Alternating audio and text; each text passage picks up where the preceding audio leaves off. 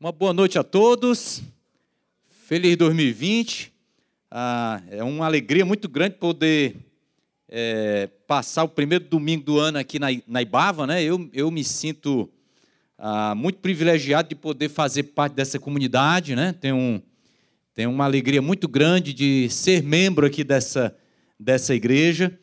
E eu espero que, que esse ano o Senhor nos abençoe ricamente enquanto comunidade de fé e também cada, cada um enquanto indivíduo, né? Cada família aqui, que o Senhor esteja realmente abençoando ah, ricamente esse ano de 2020, tá bom? Queridos, ah, eu quero ah, trazer uma reflexão nessa noite com base ah, num trecho que está lá no Sermão da Montanha, Mateus capítulo 5, Quero ler dos versículos 43 a 48 para a gente iniciar. E em seguida, ah, em seguida orar e depois trazer algumas, alguma, alguns pensamentos aqui com base nesse texto que, que é o ponto alto do Sermão do Monte, que foi proferido por Jesus. É, esse sermão aqui, se você for ler, capítulo 5, 6 e 7, você vai ver aqui que, que sermão bem estruturado, né? Jesus aqui a, a, a, é, tinha toda uma sequência lógica né, de ideias, de pensamento. E aqui nesse texto aqui ele chega no clímax, né? Não era a conclusão, mas seria o ponto alto. Aqui nós temos o desafio maior da vida cristã. E a, o texto diz assim: vocês ouviram o que foi dito: ame o seu próximo e odeie o seu inimigo. Mas eu lhes digo: amem os seus inimigos e orem por aqueles que os perseguem, para que vocês venham a ser filhos de seu Pai que está nos céus. Porque ele faz raiar o seu sol sobre maus e bons e derrama chuvas sobre justos e injustos. Se vocês amarem aqueles que os amam, que recompensa vocês receberão? Até os publicanos fazem isso. E se saudarem apenas os seus irmãos, o que estarão fazendo demais? Até os pagãos fazem isso. Portanto, sejam perfeitos, como perfeito é o Pai Celestial de vocês. Ah, queridos, ah, no começo de cada ano nós costumamos é, trazer uma série de mensagens que tratam sobre resoluções. Focamos normalmente na vida devocional, leitura da palavra, oração, a comunhão né, com os irmãos. E acreditamos que isso é válido, importante. Eu não acredito numa vida cristã sem vida devocional. Eu acho que se você quer caminhar com Jesus, você não pode prescindir da oração, da leitura da palavra. Isso tem que ser uma realidade no nosso cotidiano. Mas ah, o tema que nos foi proposto no finalzinho do ano passado, é, eu acho que é aquilo que realmente é uma coisa que nós já temos conversado aqui, o pastor Márcio já conversou conosco sobre isso, é de fato a, o, a grande questão que, que precisa ser trabalhado com mais intensidade aqui na, na, nossa, na nossa igreja. Isso tem que ser na minha vida, na sua vida, amar por onde andar. E enquanto fazemos isso, proclamamos a mensagem do Evangelho. Então nós vamos começar o ano logo focando é, nisso que nós estamos considerando ser a urgência maior. Né? A viver isso de uma forma, de uma forma plena, de uma forma é, real. Então hoje nós pretendemos desafiar a igreja a amar como Jesus nos amou e como ele continua nos amando. Nesse texto que a gente acabou de ler, Jesus nos convoca para uma contracultura. Uma contracultura. O que Jesus propõe aqui é diferente de tudo o que acontecia ali naquela época dele. Tá certo? E ainda hoje, eu diria que ainda hoje, é, embora a, a, civilização tenha, o, o ser humano tenha se tornado cada vez mais civilizado, né? tem, tem progredido no, nos aspectos éticos, morais, mas o ensino de Jesus continua sendo desafiador, continua sendo algo é, difícil de se colocar em prática. Ele nos desafia a vivermos de uma forma completamente diferente do que nós estamos assistindo hoje na mídia, né? na, na, nos noticiários, especialmente no que diz respeito às relações internacionais. Vivemos quase que na iminência de, um, de, um, de uma guerra, embora hoje uma guerra militar, uma guerra mesmo com o uso de armas, seja, seja algo que não beneficia ninguém, ninguém quer uma guerra, até porque pode trazer prejuízos econômicos, né? Mas estamos vivendo quase que na iminência de um, de um, de um confronto de grandes proporções. Por quê? Porque nós vivemos é, nessa cultura do ódio, nessa cultura da indiferença, nessa cultura egoísta, egocêntrica, onde o, o, o eu é mais importante do que o, o, o tu, né? O, o, o que é meu é mais importante do que a sua vida.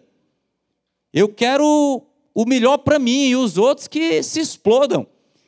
Então, é, isso, não, é, isso que está acontecendo a nível internacional não é diferente do que acontece nas relações entre pessoas, no nosso cotidiano. Ódio e indiferença. Eu estou usando o termo bíblico que Jesus utilizou. Ódio, e aí eu estou colocando também algo que eu penso que está nas entrelinhas. E indiferença são mais comuns do que nós imaginamos mais comum do que nós imaginamos. Os brasileiros ainda guardam no coração, creio eu, mágoas resultantes de uma disputa política que ocorreu há algum tempo atrás e que tornou de forma muito evidente as nossas diferenças. E nós já vamos ter um novo, um novo pleito, né? uma nova, nova questão política aí esse ano, né? a nível municipal. E como será a postura daqueles que é, professam seguir a Jesus. Como será? Será uma postura de, de ódio, de, de, de, de briga, de ofensa? Ou será uma postura de conciliação, de conciliação?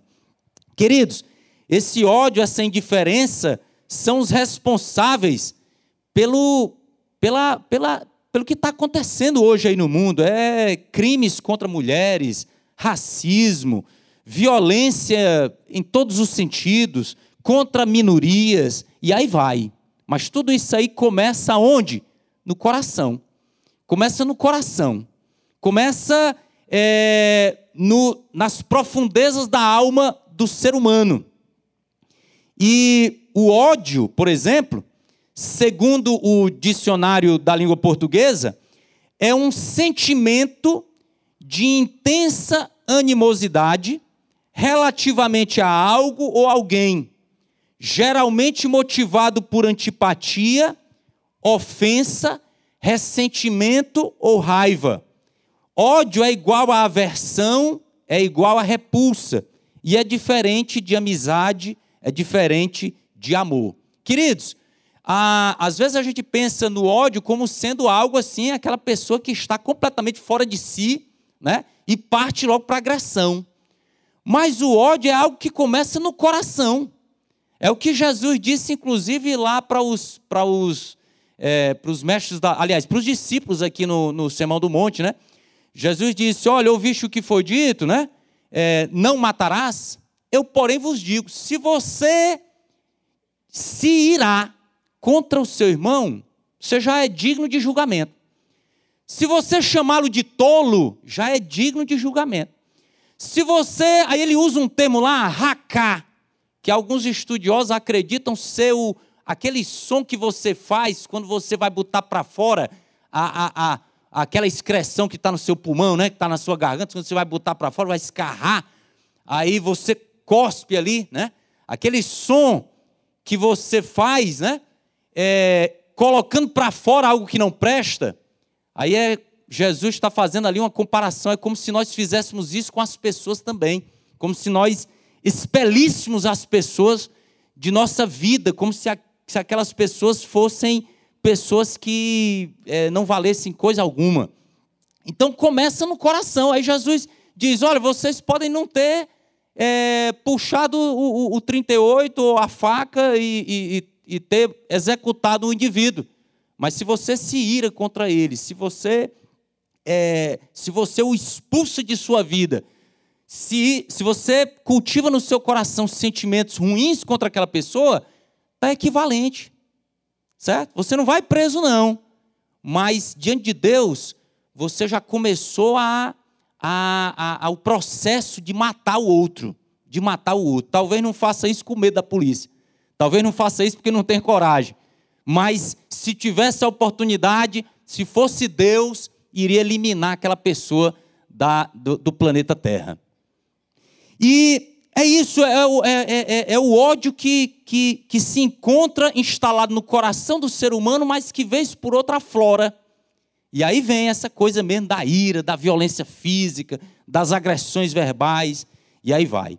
O ódio, queridos, ele tem a ver com ele tem a ver com o, o, o pensamento que nós temos de achar que o outro ou os outros são os responsáveis pela minha infelicidade.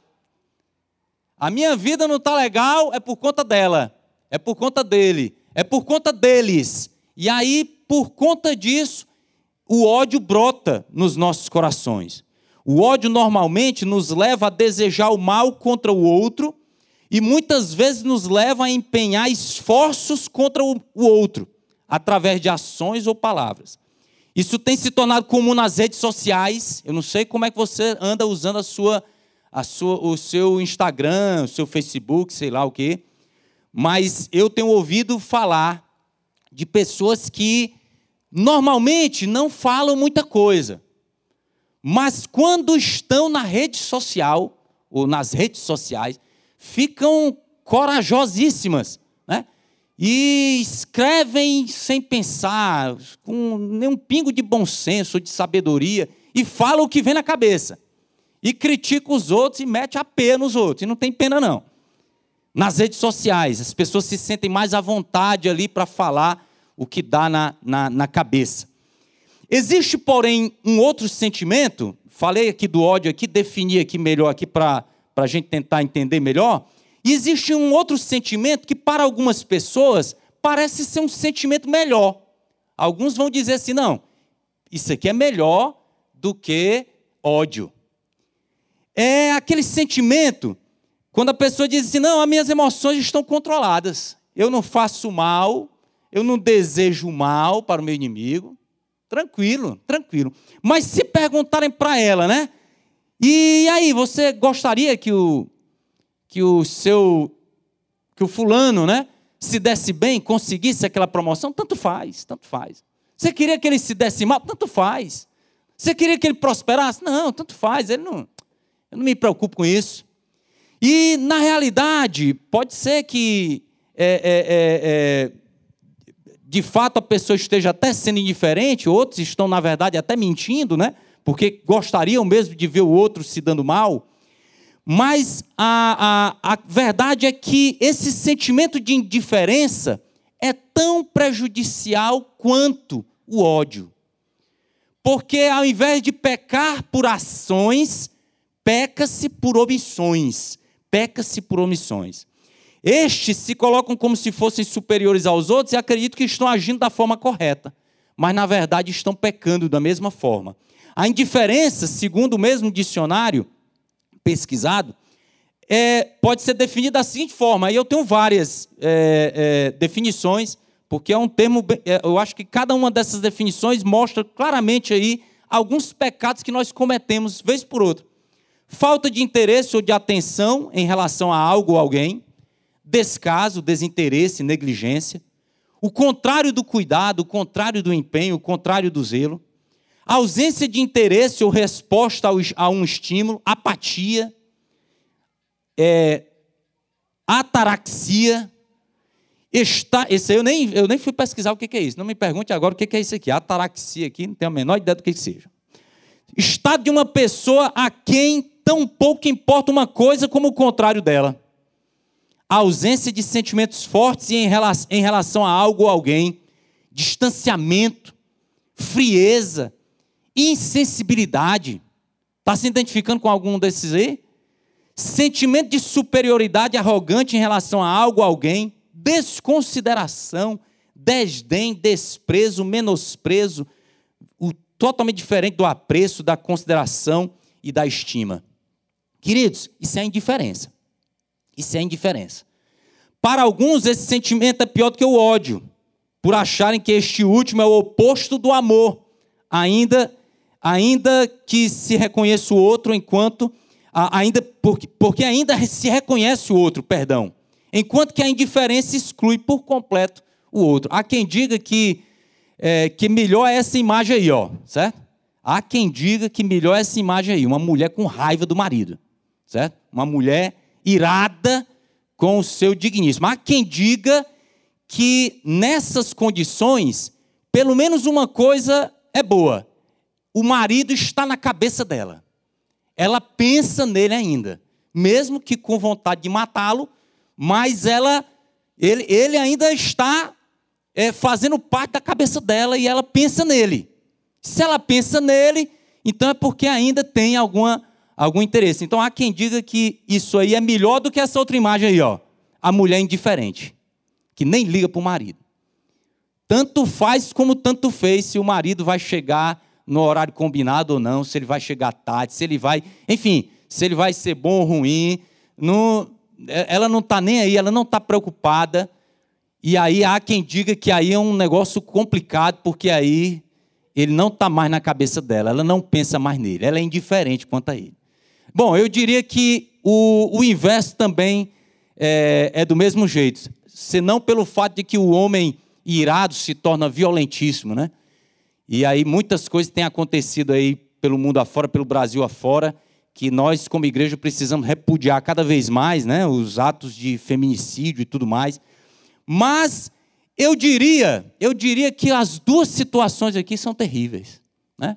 A, o ódio como também a indiferença. Um peca pelas ações e o outro peca pelas omissões. De qualquer forma, Jesus condena no texto que a gente leu no início as duas posturas. As duas posturas são condenadas por Jesus, tanto o ódio quanto a indiferença. Jesus apresenta um caminho que deve ser seguido pelos seus discípulos. Aqui a palavra é para quem é discípulo. Quem não é discípulo de Jesus, é, pode desconsiderar isso aqui. Mas se você é um discípulo, se você é um seguidor de Jesus, se você entregou a sua vida para Cristo e disse um dia para Ele: Eu quero te seguir para onde tu fores, então você tem que levar muito a sério isso. Muito a sério isso. Ele apresenta uma nova e correta maneira de interpretar os preceitos da lei. Veja bem, a metodologia, metodologia de Jesus aqui no Sermão do Monte é muito simples. Ele, primeiramente, apresenta é, a interpretação feita pelos mestres da lei, uma interpretação errada. Aí ele começa: ouviste o que foi dito? E aí ele descreve sucintamente o ensino errado dos fariseus, dos escribas, dos mestres da lei. E em seguida ele diz: eu, porém, vos digo. Aí ele apresenta um novo, uma nova interpretação. Ele apresenta agora uma interpretação correta, que era aquilo que estava no coração de Deus quando a lei de Moisés fora escrita. E aí ele vai fazer esse contraponto. E, e, anteriormente ele já havia dito: olha, se a vossa justiça não exceder em muito a dos escribas e fariseus, vocês Tão longe aí do reino de Deus, tão longe do reino de Deus. Então, normalmente, o que, Jesus faz?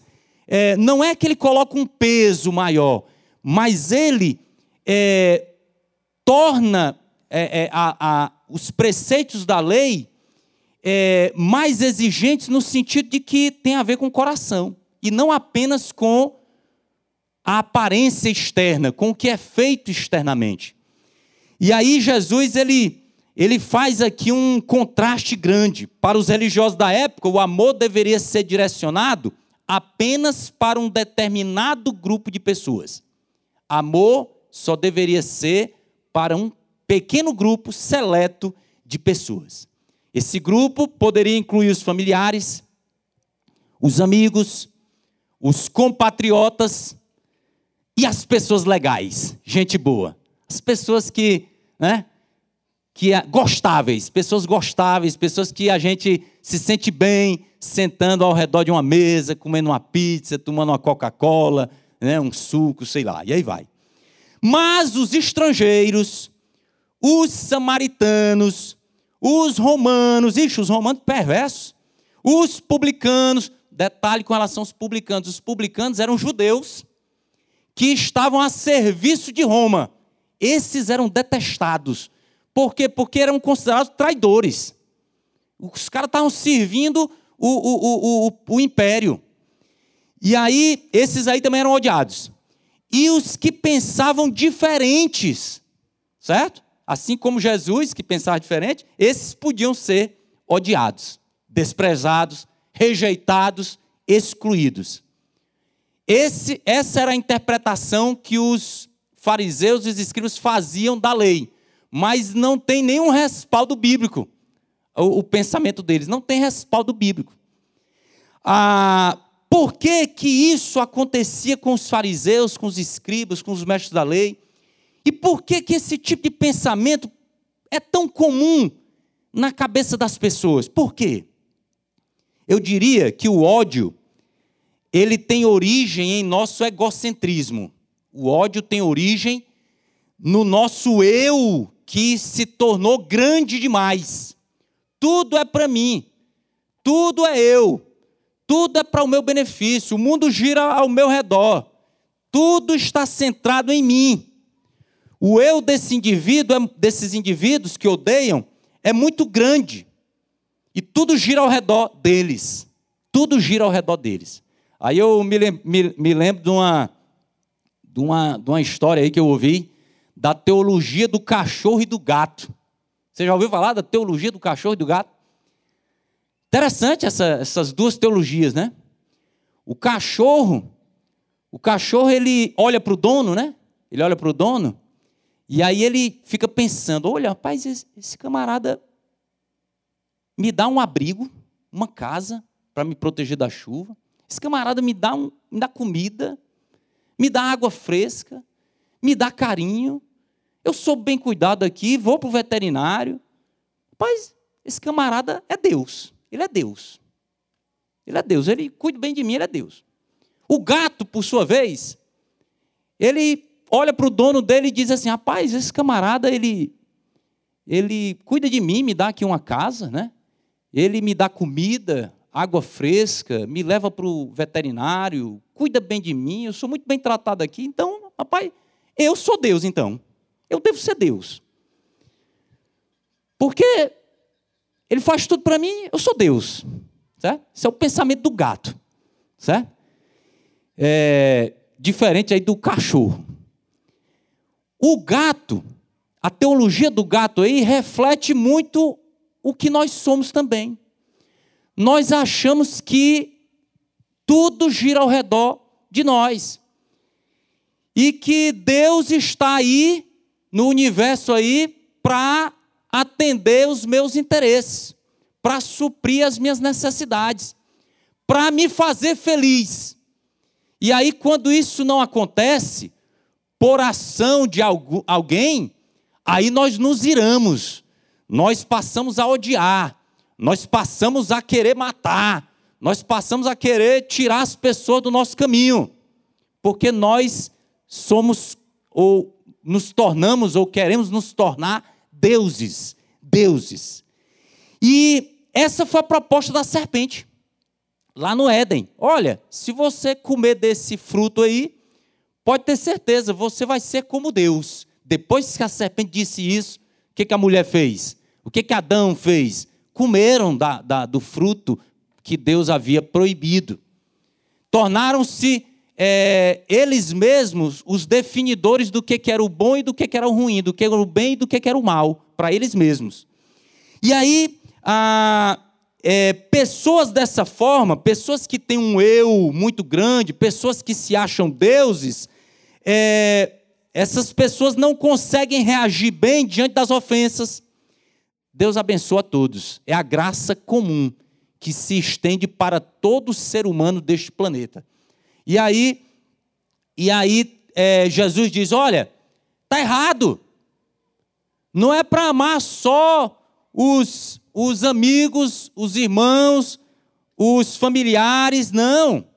É para amar até os seus inimigos, até aqueles que estão, de alguma maneira, lhe perseguindo.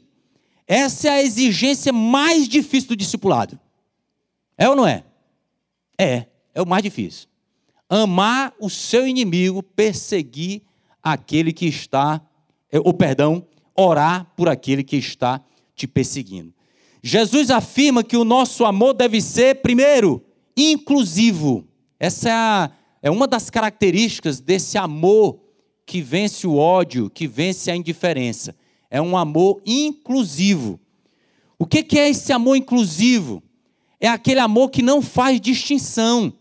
É aquele amor que não tem preferências. É aquele amor que ah, ama aquele que é diferente, que inclui aquele que muitas, por muitos é, é desprezado ou excluído. Esse é o amor que Deus quer que eu e você tenhamos. Devemos amar sim os familiares, com certeza. É incoerente se você ama os outros e não ama os seus familiares. Aí, aí tem uma incoerência grande também. Tem que amar os familiares. É para amar os, os irmãos da igreja. Os amigos, sim, as pessoas legais, claro. É para amar os torcedores do time adversário. Mas também temos que amar, ou perdão, é para amar os torcedores do seu time, né? Mas também é para amar os torcedores do time adversário. É para amar os petistas. É para amar os bolsonarianos, governistas. É para amar todos. Não é só um grupinho, não. É todos. As pessoas chatas, aquelas que dá vontade de esganar, as que discordam da gente e até mesmo os nossos inimigos. Jesus não fala aqui, queridos, por favor, me entenda, me compreenda. Jesus não fala aqui que temos que gostar dessas pessoas. Presta bem atenção. Gostar é bem diferente de amar. Gostar é um mero sentimento que tem a ver com afinidades, certo? Isso aí é natural, certo? Mas Jesus não está aqui dizendo aqui que é para a gente gostar, até porque ele mesmo, penso eu, não gostava muito de alguns grupos, a exemplo dos fariseus. Todas as vezes que Jesus esteve diante dos fariseus, ele meteu a sola, chamou de hipócritas. Olha, vocês são sepulcros caiados. Mas eu tenho absoluta certeza que se Jesus estivesse caminhando e se deparasse com um fariseu, solicitando ajuda, implorando ajuda, estendendo a mão, Jesus não faria de outra forma a não ser estender a sua mão para aquele, para aquele fariseu, abraçá-lo, cuidar dele, das suas feridas.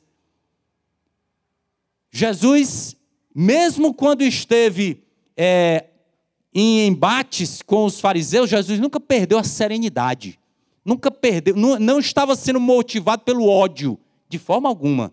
Jesus estava sendo motivado pelo amor, pelo amor, porque quando a gente ama, às vezes a gente precisa dizer, aliás, precisa mesmo, né? Dizer verdades. E a verdade dói, mas é amor. É coisas que precisam ser ditas. Então Jesus não está dizendo aqui que a gente tem que gostar, que a gente tem que ser amiguinho, mas que a gente não pode excluir, que a gente não pode deixar de lado, que a gente não pode virar o rosto. Jesus está dizendo aqui que a gente precisa amar, amar, até mesmo os inimigos. E como isso é possível? Aí eu diria o seguinte, meu querido: só é possível para aquele que, primeiro, reconhece sua pobreza de espírito. Está lembrado lá do, da introdução do Sermão do Monte?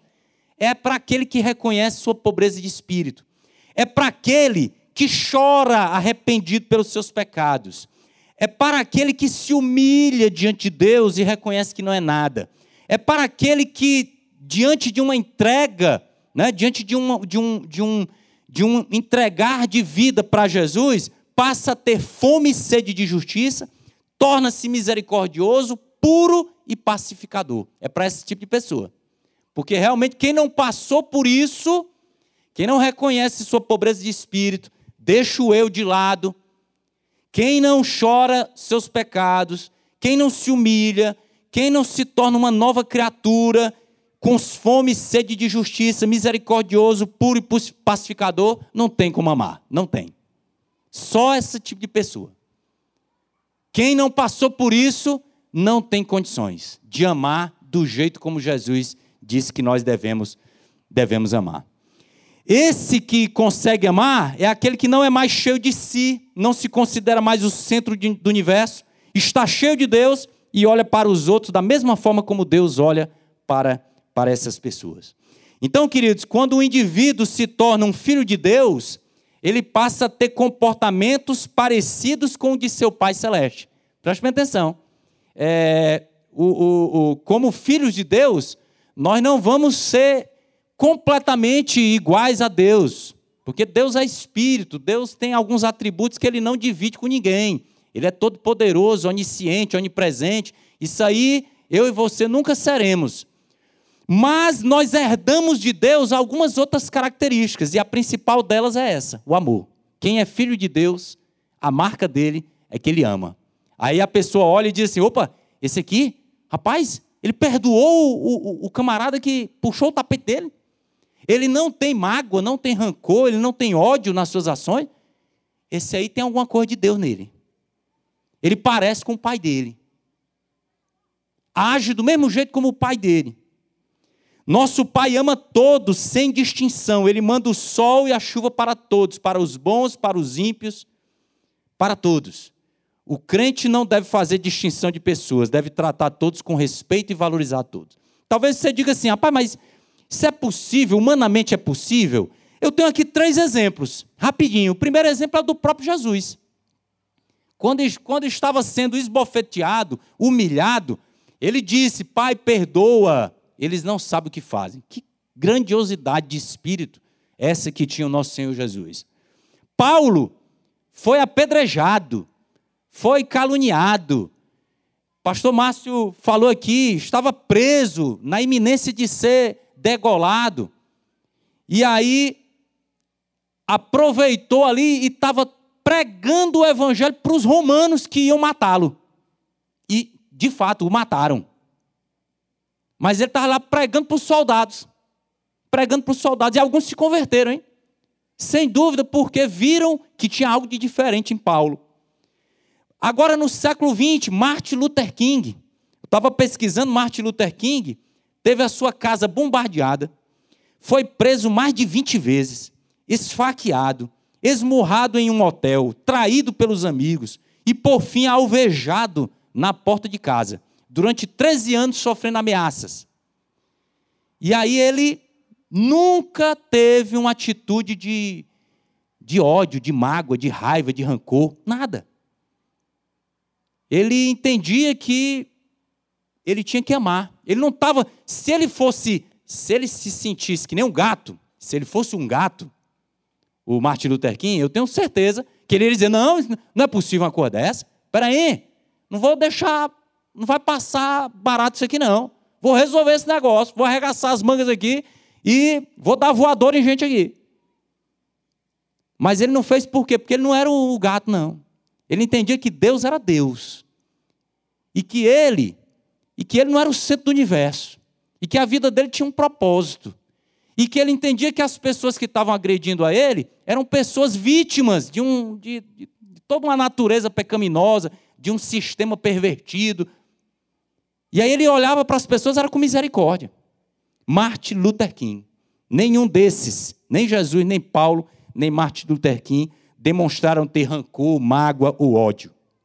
Queridos, o ódio não pode brotar em nossos corações.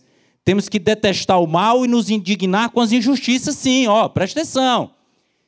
Óbvio, não estou falando aqui que devemos ser, é, que o pai tem que ser omisso com as, as indisciplinas do filho, não estou dizendo aqui que a justiça tem que passar a mão na cabeça do assassino. Opa, não vamos confundir as coisas.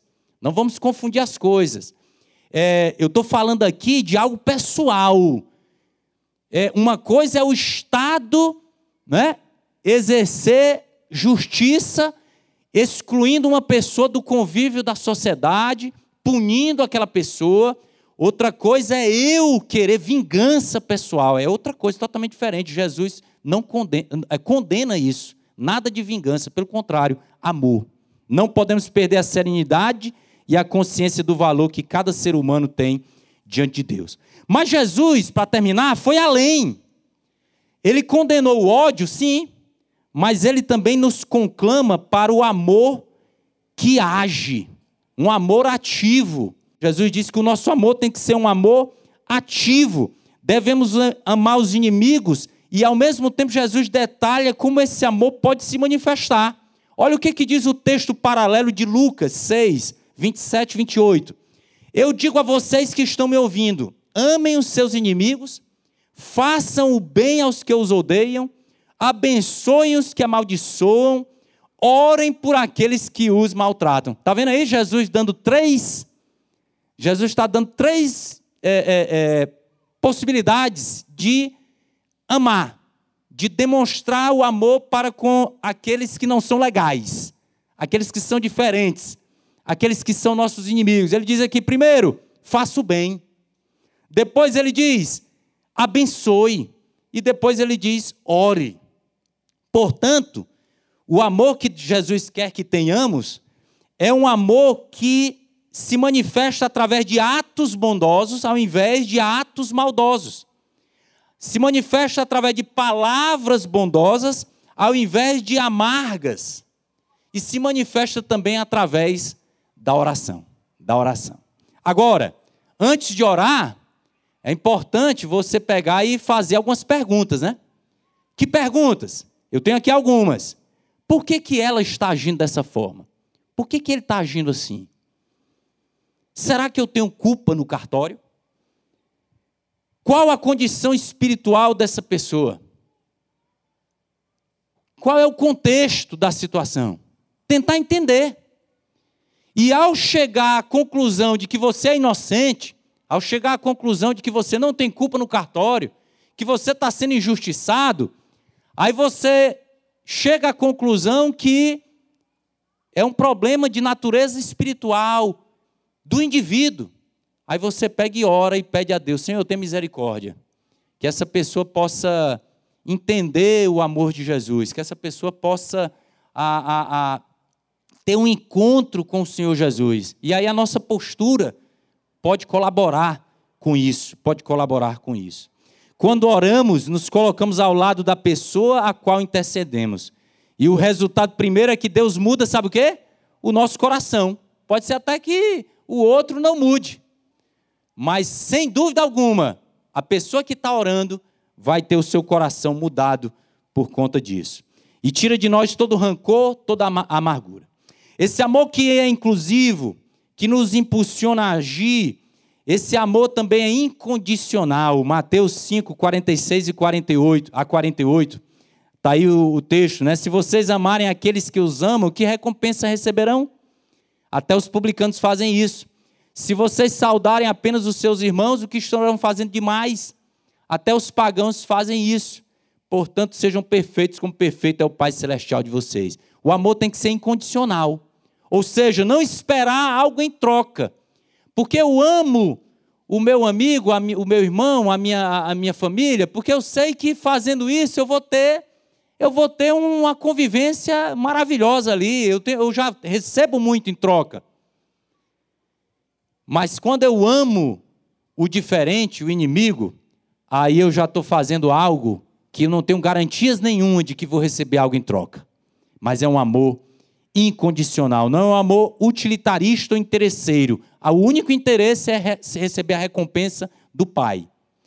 E aí Jesus conclui esse sermão afirmando que quando amamos dessa forma, nos tornamos perfeitos como Deus é perfeito. E a perfeição aqui, queridos, não é a perfeição absoluta, no sentido de que, opa, não comete nenhum erro. A palavra aqui no original indica tudo abrangente, é isso que significa o termo aí perfeitos. É algo que tudo abrange, ou seja, é algo que inclui a todos, como a gente disse no início. O amor de Deus, ele é um amor inclusivo. Então é um amor perfeito porque inclui a todos. Mas o que eu destaco nesse ponto é o fato de que nos identificamos com Deus pela forma como amamos as pessoas. Então é um amor que nos identifica com o Pai. Quando agimos assim, como eu já disse, as pessoas vão olhar e vão dizer assim: opa, tem algo diferente aí. Essa pessoa é, não é igual aos outros que eu conheço. Tem algo espiritual aí, tem algo divino. Tem algo que não pode ser explicado pela lógica do, das relações humanas. É algo que só pode ser explicado pela ação do Espírito Santo, pela filiação que esse indivíduo tem com o seu pai, com seu pai. E, queridos, eu quero dizer para você aqui que as pessoas estão procurando Deus. As pessoas estão procurando Deus, elas querem Deus. As pessoas querem Deus. Mas elas não sabem como encontrá-lo. Elas precisam de ajuda. Elas precisam que alguém mostre para elas quem é Deus. Quem é Deus? Quem pode revelar Deus? Somente Jesus. Ele é o caminho, ele é a verdade, ele é a vida. E Jesus age no mundo hoje através de quem? Através de quem? Através de nós. Através de mim, através de você. Através do seu povo, que é o seu corpo, aqui na terra. Então, somente a igreja pode mostrar Deus para esse mundo perdido para esse mundo perdido. E como é que a igreja pode mostrar Deus para esse mundo perdido? Amando. Amando as pessoas legais, sim, mas amando também as pessoas que, ao nosso ver, não são legais. Pessoas que querem puxar o nosso tapete. Perdoando, nos livrando do ódio, da indiferença e amando da mesma forma como Jesus, como Jesus nos ama. A pregação do evangelho deve ser resultado de uma vida que ama a Deus e que ama ao próximo. Amém?